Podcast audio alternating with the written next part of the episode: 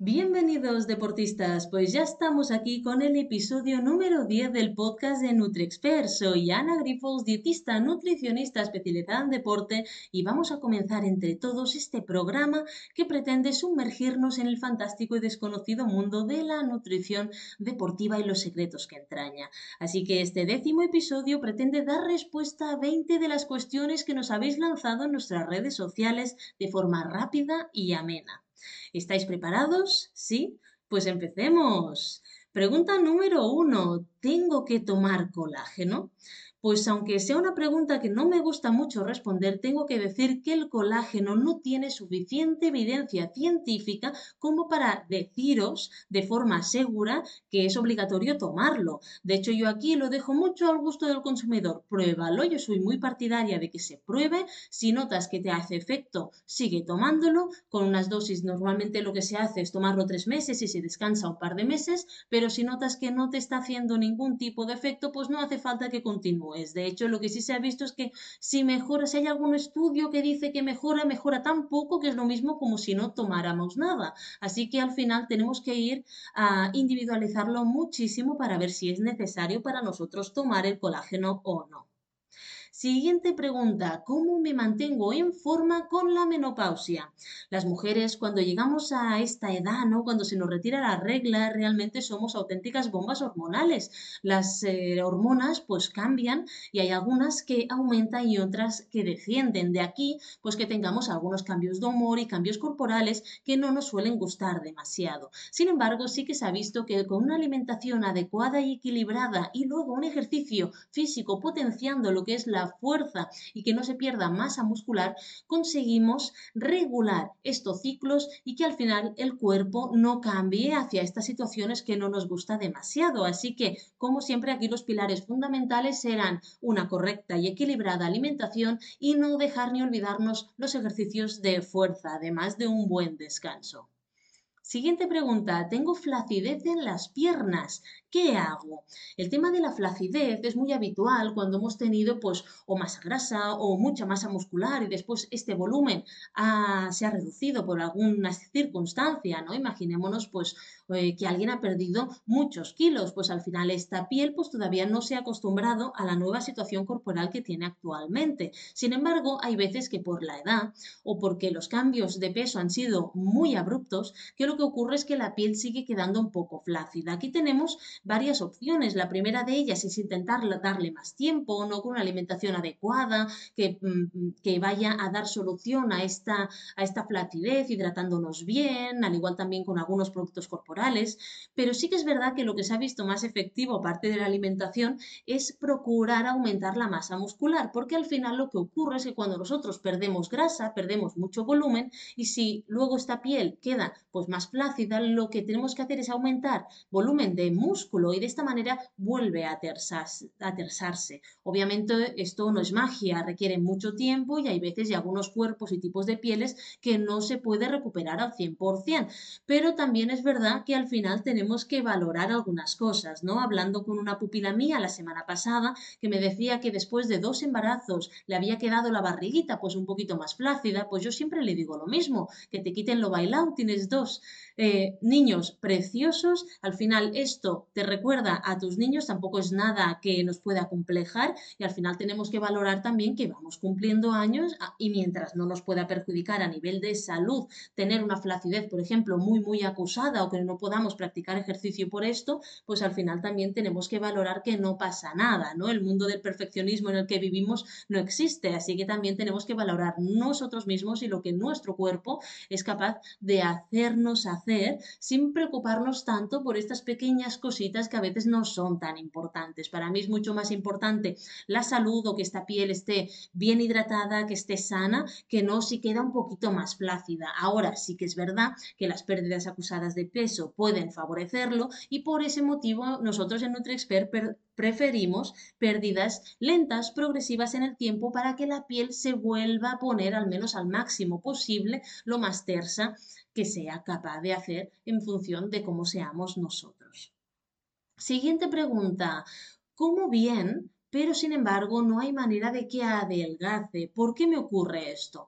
Bueno, esto a veces tenemos que mirar que no haya alguna otra situación, ¿no? Como por ejemplo que tengamos estrés en nuestro trabajo o que no dormamos bien, que haya alguna circunstancia que pueda generar que nuestro cuerpo esté como en periodo de estrés, ¿no? De alerta. Si esto ocurre, lo que pasa es que el cuerpo, como es muy inteligente, lleva muchos años mmm, pasando pues más épocas malas en las que se necesitaba acumular grasa, pues lo que hace es precisamente esto, activa sus mecanismos de alerta y entonces lo que hace es ir acumulando grasa corporal y hace que nosotros no podamos perder peso o no podamos definirnos. Lo que es imprescindible es el descanso, al menos dormir de 7 a 9, a 9 horas cuando somos ya adultos, una buena alimentación y luego que nosotros no estemos estresados por alguna situación concreta puntualmente, pues oye, resulta que tenemos un familiar enfermo, o resulta que nuestros niños han puesto malos, o en el trabajo una época puntual de, estrés. Bueno, esto es normal, ¿no? Nos pasa a todos. Lo que no se tiene que hacer es prolongarlo durante el tiempo.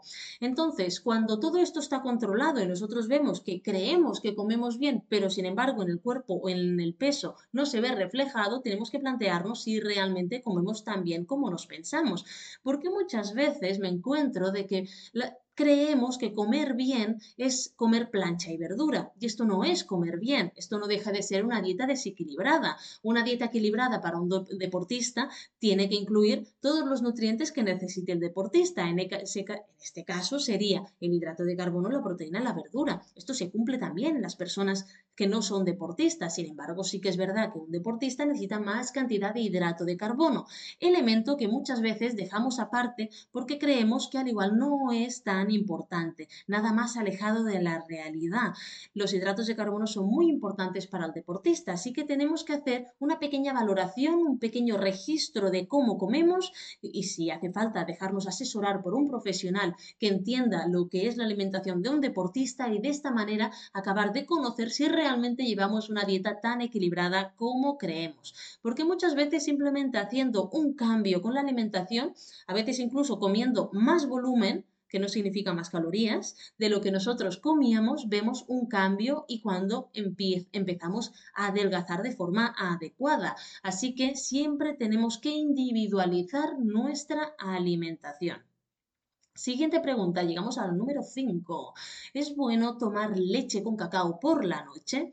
Bueno, esto es algo que a mí no me disgusta. De hecho, tomar eh, leche con cacao, bebida vegetal con cacao, no, yo lo suelo hacer bastante. Suelo incorporar lo que es esta, esta bebida antes de irnos a dormir, porque si cenamos muy pronto, pues a veces lo que ocurre es que tenemos hambre antes de, antes de irnos a la cama. Así que para que nos sintamos al igual que tenemos demasiada hambre, pues a mí lo que me gusta hacer es, oye, pues pequeño, una pequeña ingesta, este pequeño líquido de una bebida vegetal o de leche con cacao puro, ¿no? Que no es azúcar. Y de esta manera nos quedamos como más saciados para luego llegar y pasar toda la noche perfectamente sin que nos levantemos a primera hora de la mañana con muchísima hambre. Así que yo suelo hacerlo. Ahora siempre digo que es algo opcional, no es algo obligatorio. Así que cada uno lo decide en función de si cree que le puede ir bien o no.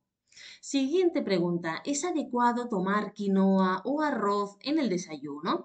Bueno, pues ¿por qué no? O sea, al final nosotros nos hemos puesto, bueno, nos hemos planteado o nos han dicho que lo adecuado en el desayuno es tomar unas tostadas con arroz o unos cereales o unas galletas, ¿no? Pero a veces no pasa nada por incluir otros tipos de alimentos. Por ejemplo, yo tenía un pupilo que pasaba mucha hambre comiendo unas tostadas o unos cereales en el desayuno. Entonces, una de las estrategias que hicimos fue precisamente empezar a tomar incluso unas legumbres, unas lentejas hervidas con un poquito de aceite eh, un poco de arroz o patata hervida y de esta manera se daba cuenta de que llegaba mucho mejor a la hora de comer. Al final, como siempre os digo, esto va a depender de cómo seamos nosotros, cómo lo toleremos y si, oye, si nos apetece más tomar algo más consistente, pues ¿por qué no? Muchas veces de esta manera incluimos más cantidad de verduras que no si solamente tomamos como platos con verduras la comida y la cena. Así que más que nada suele ser una cuestión cultural, ¿no? Del qué dirán más de el qué me sienta bien a mí. Así que si es adecuado o no tomar quinoa o arroz o patata o legumbre por la mañana, lo decidirás tú. ¿Que te sienta bien? Perfecto, sigue tomándolo. ¿Que no te sienta bien? Oye, cámbialo, utiliza lo que siempre has tomado.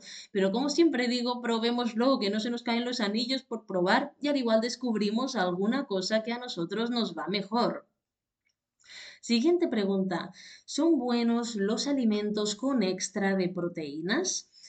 Bueno, tenemos que decir que están viniendo, ¿no? Muchas tendencias, sobre todo de Estados Unidos, donde hay mucha cultura de la proteína, ¿no? Y parece que todo tenga que ser con proteína, plus de proteína, no sé qué. Pero lo que sí que es cierto es que nosotros eh, capacidad de absorción de proteína tenemos, la tenemos limitada. Es decir, nosotros no somos capaces de absorber en, un en una misma ingesta 40 gramos de proteínas. Y a veces yo he visto suplementos, ¿no? Que te dicen, esto lleva 40 gramos de proteína o 30, pero si si tú solamente vas a absorber, si eres una chica entre 15 y 20 y si eres un chico entre 18 y 25, ¿por qué vas a tener que tomar 40? Si no lo vas a absorber, vas a eliminarlo. Así que lo mejor siempre es mirar la cantidad de proteína que necesitemos y luego yo siempre recomiendo hacer bolos, es decir, ingestas de proteína en cada ingesta de entre 20 y 25 gramos. Y esto, bueno, eh, es suficiente, no hace falta más, ¿vale? Nos han puesto en la cabeza de que un deportista tiene que consumir cuanta más proteína mejor, pero esto no es así,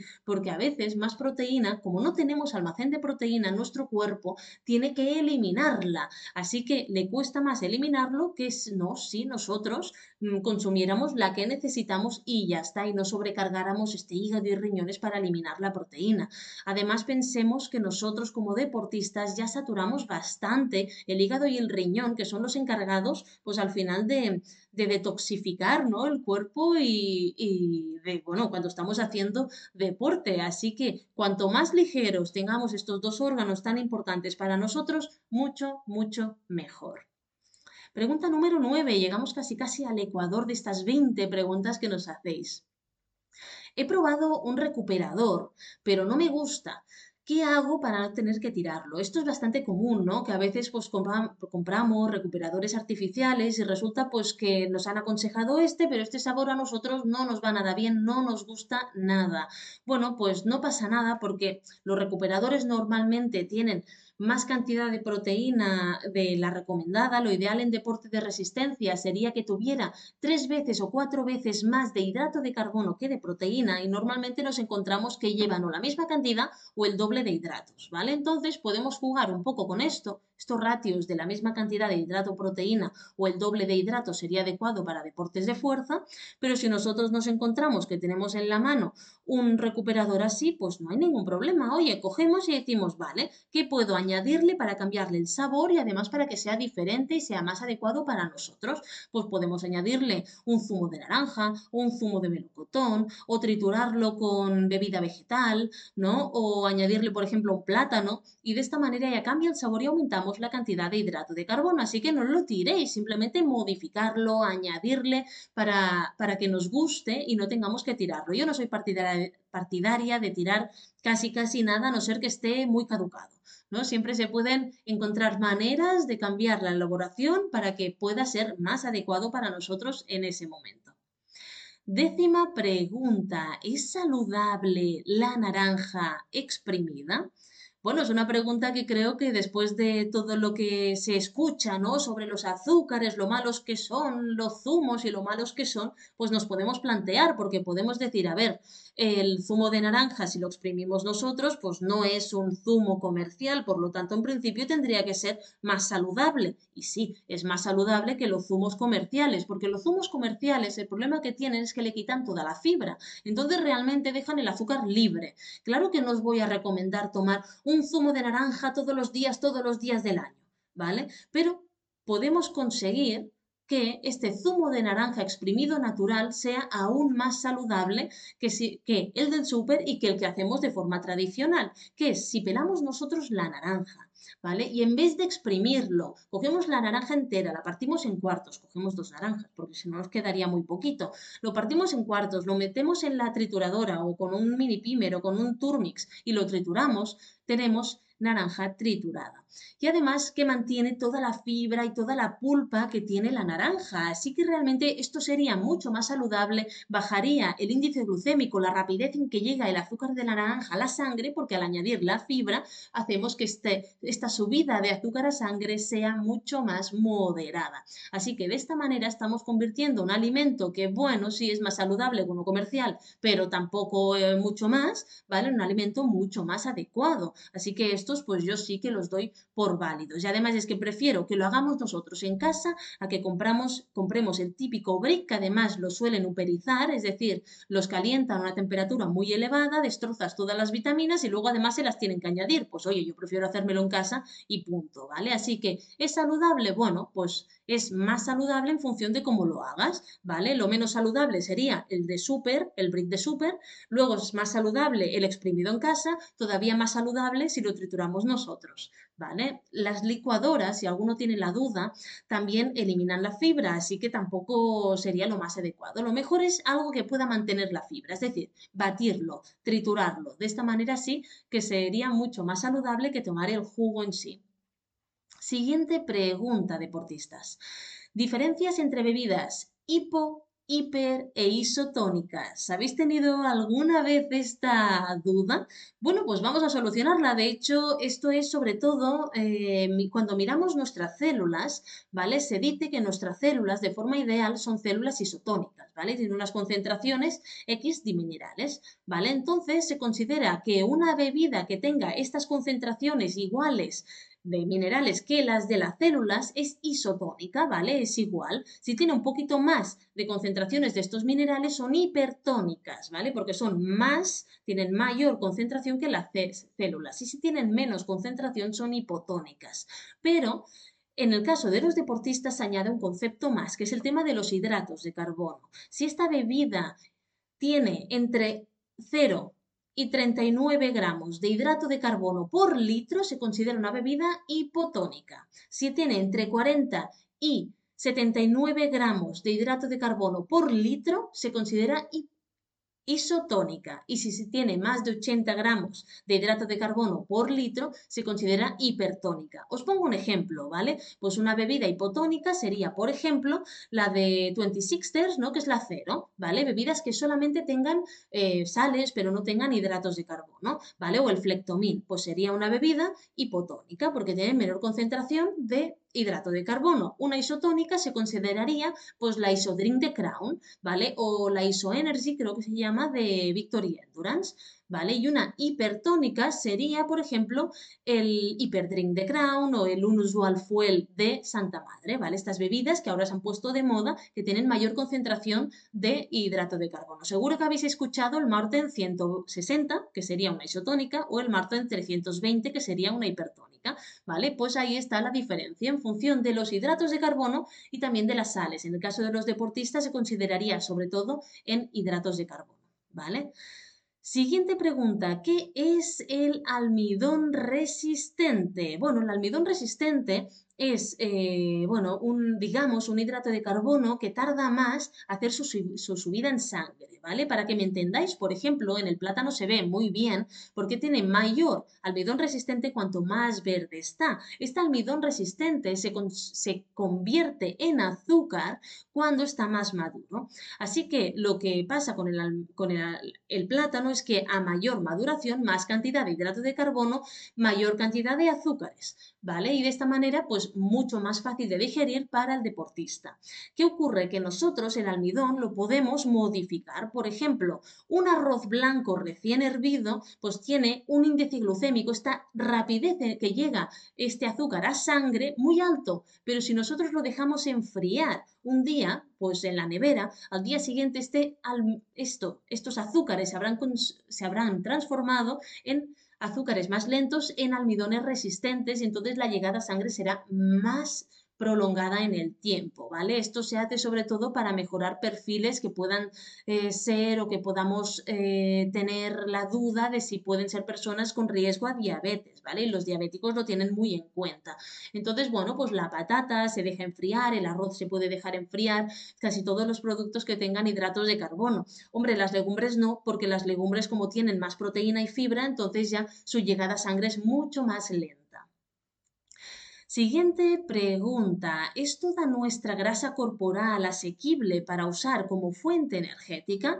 Bueno, pues eh, no, o sea, no. Eh, sí que es verdad que nosotros tenemos unos almacenes de grasa corporal muy elevados en el cuerpo, que la verdad que nos pueden dar pues un montón de calorías, entre 50.000 y, y 100.000 si somos mujeres, ¿no? Porque las mujeres solemos tener el doble que los hombres, pero sí que es verdad que toda esta grasa corporal no es asequible para enseguida usarlo como fuente energética en nuestro deporte. ¿Cuál será la más asequible? Sobre todo la que es a nivel intramuscular, estas vetas que encontramos dentro de los músculos, ¿vale? Si pensamos, por ejemplo, en el jamón, el jamón serrano, la mayor parte de las vetas de grasa están alrededor del músculo. Sin embargo, en el jamón ibérico están dentro del músculo. Pues estas grasas son las que más fácil va a tener el músculo para obtener energía a partir de ellas. Sin embargo, aunque sea menos la cantidad que tenemos a nivel de intramuscular o cerca del músculo, sí que es verdad que la grasa nos da una fuente energética ilimitada. O sea, mucho antes de que se te acabe esta grasa disponible que tienes tú en tu cuerpo, eh, te cansarás, te agotarás o te pasarán otras cosas. Así que tranquilos porque realmente grasa que tenemos en nuestro cuerpo útil para usar como fuente energética, pues realmente hay muchísima y no tenemos que tener en cuenta ni si nos vamos a maratón de sables o a Tour de Géants o carreras de estas que son eh, bastante complicadas, ¿vale? Así que no os preocupéis porque tenemos muchísimo. Y al fin y al cabo, cada vez, o sea, aunque tú agotes estas vetas que tienes en tu propio músculo, pues el cuerpo, pues oye, va reponiéndolo, ¿vale? Así que no, no, no, no nos tenemos que preocupar por esto. Es más fácil agotar las reservas de hidrato de carbono, que en una hora, hora y media, dos horas podemos agotarlas, que no realmente la grasa que podemos tardar días y semanas en agotarlo, ¿vale?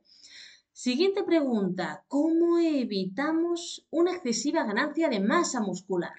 Bueno, pues hay personas que realmente tienen muchísima facilidad en ganar masa muscular y que realmente se agobian, ¿no? dices, ostras, es que yo como y como haga un poquito de musculación, enseguida, ¡pum!, pues eh, lo tengo todo en masa muscular. Bueno, pues sí, pero la verdad que es una ventaja. Eh, aquí el problema lo tenemos en que en función de qué carreras queramos hacer, pues el músculo gasta más agua y gasta más energía, más calorías y más hidratos de carbono. Así que realmente a mayor masa muscular, pues es mayor el, uso o la energía, el costo que nosotros tenemos a la hora de hacer deporte, ¿no? Pero la manera que tenemos de bajarla es simplemente estudiar bien nuestras necesidades de proteína diarias, intentar ir al mínimo adecuado, ¿vale? Siempre hay un baremo. Por ejemplo, en deportes de resistencia se dice que tenemos que estar entre 1,2 y 1,6 gramos de proteína por kilo de peso. Eso sería aproximadamente, de forma general, ¿vale? Una persona de 60 kilos serían 90 gramos de proteína. Bueno, pues te irás al mínimo, ¿vale? Te irás al mínimo, irás a 65 y al igual rascarías un poco lo que es por debajo del mínimo y te irías a 60, ¿vale? De esta manera se iría viendo. Sí que esto requiere una intervención mucho más acurada para estas personas y porque suele ser algo largo.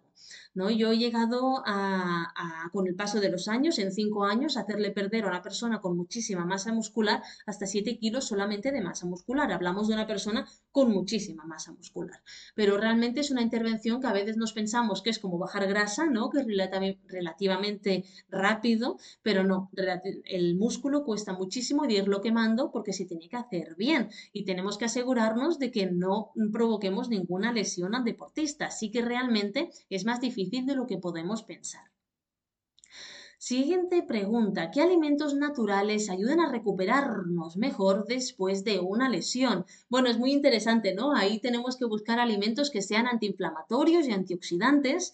Eh, bueno, es un alimento que tiene estos dos factores, es precisamente la cúrcuma, ¿no? La cúrcuma activada, por ejemplo, se activa, pues si tenemos la especie en, polvo, ¿vale? Eh, pues nada, la activamos con un poquito de pimienta, ¿vale? La piperina es lo que activa la, la cúrcuma. Este, bueno, este principio activo que sería la curcumina. Así que esto, pues por ejemplo, en el curry está, ¿no? Podemos añadir salsa curry a nuestras preparaciones.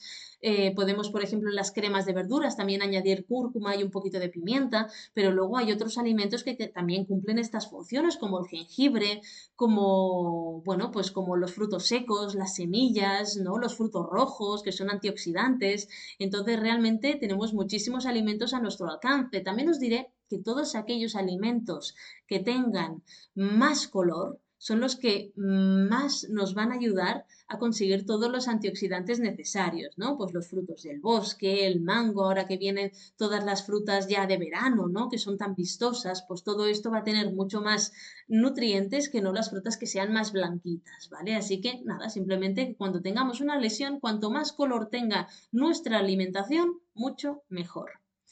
Siguiente pregunta. ¿Cuántas horas sin comer se considerarían para hacer un entreno en ayunas? Bueno, ahí depende, porque no es tanto las horas sin comer como que tú tengas los depósitos de glucógeno bajados, es decir, o al mínimo. ¿Vale? Entonces, lo que se suele recomendar es, oye, dejamos de consumir hidratos de carbono a partir de la comida del día anterior, si nosotros entrenamos por la mañana en ayunas, y de esta manera lo que haremos es favorecer que el cuerpo vaya tirando de las reservas estas de hidratos de carbono y que por la mañana ya no tengamos estas reservas, ¿vale? Entonces, pues a la merienda se tomarían pues grasas o algo de proteína, la cena igual, verduras, ¿vale? Pero sin hidratos de carbono para ir bajando estas reservas de glucógeno. ¿Cómo se puede favorecer esto y que nos aseguremos de que al día siguiente por la mañana no tengamos reservas o estén al mínimo de hidrato de carbono para hacer este entrenamiento en ayunas? Muy fácil. Pues tú por la tarde te vas a hacer un trote ligero o te vas en bici un poquito, ¿vale? Pues ir a hacer algún ejercicio que lo que haga es precisamente acabar de movilizar y de bajar estos, estos, estos almacenes de hidrato de carbono que tenemos en nuestro cuerpo. Siguiente pregunta. ¿Las proteínas de guisantes, que ahora se han puesto tan de moda en algunos suplementos deportivos, cumplen con todo el aminograma para considerarse completas? Pues realmente eh, esto hace unos años era impensable de pensar, ¿verdad? Porque no se habían estudiado mucho las proteínas vegetales. Sin embargo, se sabe que hay muchas proteínas vegetales que son completas y las que no lo son tienen todos los aminoácidos pero en diferente cantidad, ¿vale? Entonces lo bueno es que justamente la de guisante sí que se ha visto que es completa al 100%, igual que la de garbanzo, igual que la de soja, igual que la del pistacho, la de la remolacha, ¿vale? Así que todas estas son proteínas que tenemos que quedarnos tranquilos porque llevan todo el aminograma completo esencial que necesitamos para recuperarnos correctamente. Ahora, sí que os voy a decir que la proteína de guisante es una cosa, porque tú extraes esta proteína del guisante, pero si tomamos el guisante de forma natural, el guisante tiene solo 5 gramos de proteína por 100 gramos, así que realmente se consideraría poquita proteína y seguramente tendríamos que complementarlo con alguna proteína de más en este plato. Siguiente pregunta. Iba a decir siguiente proteína. No, siguiente proteína no. Siguiente pregunta y vamos ya a la pregunta número 19. Así que estamos a punto a punto de terminar. ¿Las barritas o alimentos en carrera tienen que llevar proteína? Bueno, pues no, realmente no, porque durante la carrera nosotros apenas gastamos o dañamos nuestras proteínas. Tenemos que hacer carreras de muy larga distancia para que se vea un daño muscular. Y aún así solamente con pequeñas porciones de aminoácidos tomados, por ejemplo, en BCAAs o estos BCAAs que pueden tener nuestras barritas, suelen ser suficientes para no tener que aportar proteínas completas que son mucho más difíciles de digerir para nosotros en competición. Así que es mejor que estas barritas o alimentos en carrera tengan menos o nada de cantidad de proteína y que tengan sobre todo hidrato de carbono, que es como he dicho el nutriente limitante para nosotros. Última pregunta, deportistas. ¿Cómo aumento de peso si soy muy, muy, muy, muy delgado? Bueno, pues ocurre un poco como cuando tenemos, como cuando tenemos que bajar masa muscular, ¿no? Que es difícil, o sea, realmente es mucho más fácil bajar de peso que no subirlo. Lo que está claro es que si queremos aumentar de peso, tenemos que crear un superávit calórico, es decir, tenemos que aumentar las calorías que tomamos. Muchas veces lo que ocurre es que no acabamos de, hacer suficientes ingestas o no son tan calóricas como nosotros pensamos, porque a veces podemos tener una limitación a la hora de ingerir, pues nos, nos quedamos llenos muy rápido. O no, pues una persona que se queda llena muy rápida, pues tampoco le vas a hinchar hasta reventarlo, ¿no? Entonces se buscan algunas estrategias de alimentos más calóricos o de buscar hacer más ingestas de menor eh, volumen ¿no? a lo largo del día y de esta manera ir buscando qué es lo mejor para esa persona. Pero está claro que si tú eres de tendencia de que pierdes mucho peso, no hay manera de subir peso ni subir masa muscular, pues ahí se tiene que hacer alguna intervención para conseguirlo y buscar este superávit calórico y ver cómo lo hacemos en ti, que principalmente pues se buscaría hacerlo con alimentación solamente, pero hay veces que incluso se tiene que ir a la suplementación.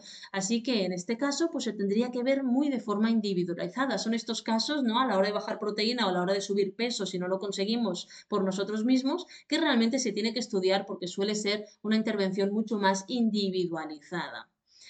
Así que nada, deportistas, ahora sí finalizamos estas 20 preguntas rápidas. Espero que os haya gustado y poder veros el próximo sábado, en un nuevo episodio del podcast de NutriExpert. Ya lo sabéis que si tenéis más dudas sobre nutrición deportiva o queréis un asesoramiento individualizado, no dudéis en poneros en contacto con nosotros en info.nutriexpert.com o en nuestras redes sociales NutriExpert y Ana Grifols.